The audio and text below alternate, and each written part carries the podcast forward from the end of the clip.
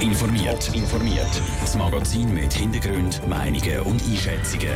Jetzt auf Radio Top. Warum die Schweizer Grossbank Credit Suisse trotz guter Zahlen mit Altlasten kämpft und wie auch kleine Gemeinden einen Bundesrat als 1. August-Redner haben können gewinnen, das sind zwei von den Themen im Top informiert. Im Studio ist Vera Büchi. Die Credit Suisse ist in den letzten Jahren fast ein bisschen zur Schweizer Krisenbank geworden. Sie hat Milliarden Verlust geschrieben und wichtige Projekte müssen abblasen. Am Morgen hat die Grossbank die neuen Quartalszahlen herausgegeben. Sie hat in den letzten drei Monaten wieder einen Millionengewinn gemacht. Aber ist wirklich alles besser jetzt bei der Credit Suisse? Der Noah Schäfer hat mit dem Radiotop-Wirtschaftsexperten Martin Spieler geredet. Die Credit Suisse macht rund 330 Millionen Franken Reingewinn. Letztes Jahr hat die Bank um diese Zeit noch 130 Millionen Franken Verlust gemacht. Was ist jetzt besser geworden? Ja, sind vor allem Kosten äh, gesenkt worden. Das ist ein ganz wichtiger Faktor. Und auf der anderen Seite sind äh, negative Sondereffekte weggefallen, die vor einem Jahr noch den Gewinn äh, vernichtet haben. Und jetzt äh, ist äh, ein Haupteffekt zusätzlich, äh, dass Credit Suisse ihrem ganzen riesigen Kostensparprogramm, dass sie da weitere Fortschritte gemacht hat und dass sie darum eigentlich jetzt doch wesentlich bessere Zahlen kann vorweisen kann. Sie haben es gerade angesprochen, das äh, Sparprogramm. Jetzt ist es ein bisschen besser geworden. Wo gibt es denn bei der Credit Suisse jetzt gleich noch ein bisschen Nachholbedarf? Ja, eigentlich auf der ganzen Linie, weil äh, Credit Suisse ist noch gar nicht aus dem Schneiden. Wir haben äh, weitere äh, äh, Kostensparmaßnahmen, die immer noch am Laufen sind. Also das Programm ist überhaupt noch nicht abgeschlossen. Also von dort her ist Credit Suisse eigentlich immer noch in einem grossen Umbauprozess äh, drin, wo sie sich eigentlich selber angeordnet hat. Jetzt hat eine andere Grossbank, die UBS, auch heute ihre Quartalszahlen bekannt gegeben. Die Bank macht über eine Milliarde Franken Reingewinn. Ist die UBS besser aufgestellt wie Credit Suisse? Ja, ich meine, gewinnmässig eindeutig. Man muss sicher sagen, die UBS hat schon viel, viel früher sich eigentlich fokussiert, vor allem eben auf das Vermögensverwaltungsgeschäft. Und CS muss da sicher noch einiges aufholen, ist aber auch diesbezüglich an sich auf gutem Weg.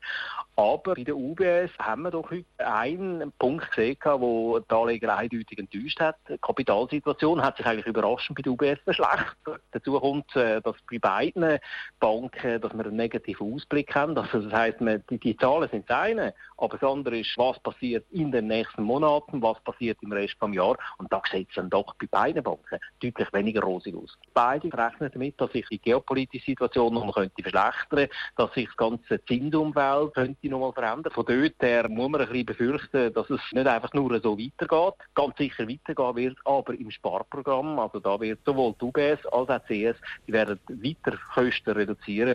Der Wirtschaftsexperte Martin Spieler im Gespräch mit dem Noah Schäfer. Für den Martin Spieler ist darum auch nicht ausgeschlossen, dass es bei der Credit Suisse und der UBS zu einem weiteren Stellenabbau könnte kommen. Konkrete Pläne haben die beiden Banken heute aber nicht bekannt gegeben. Am Dienstag feiert die Schweiz ihre Nationalviertig. Es ist 1. August. Was für die einen ein Tag zum Feiern ist, ist für unsere Bundesräte vor allem ein harter Arbeitstag. An gesamthaft 19 Feiern sind die sieben Bundesräte dieses Jahr vertreten.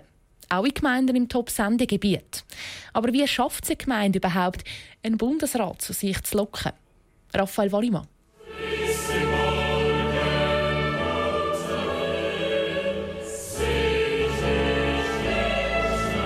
Der Schweizer Psalm müssen die Bundesräte am 1. August gerade ein paar Mal singen. So auch in der kleinen Thurgauer Gemeinde Eschenz. Dort kommt der Bundesrat Johann Schneider-Ammann auf Besuch.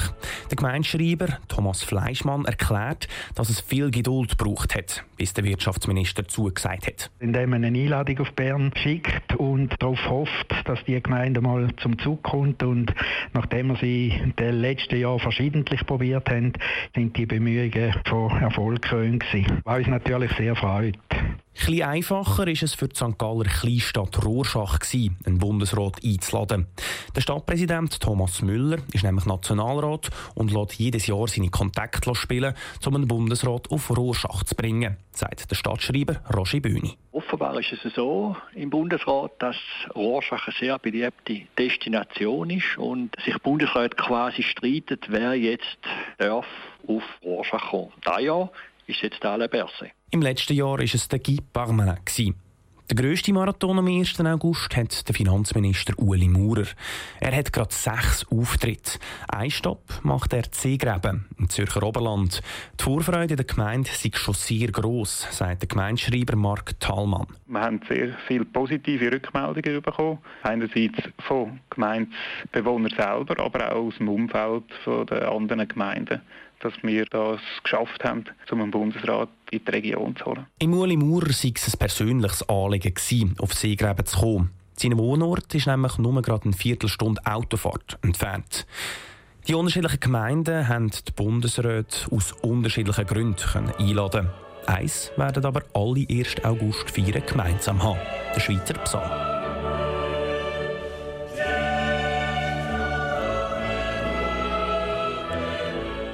Der Beitrag von Raphael Wallimann. Eine Übersicht, wo die Bundesräte am 1. August überall auftreten, gibt es auf toponline.ch.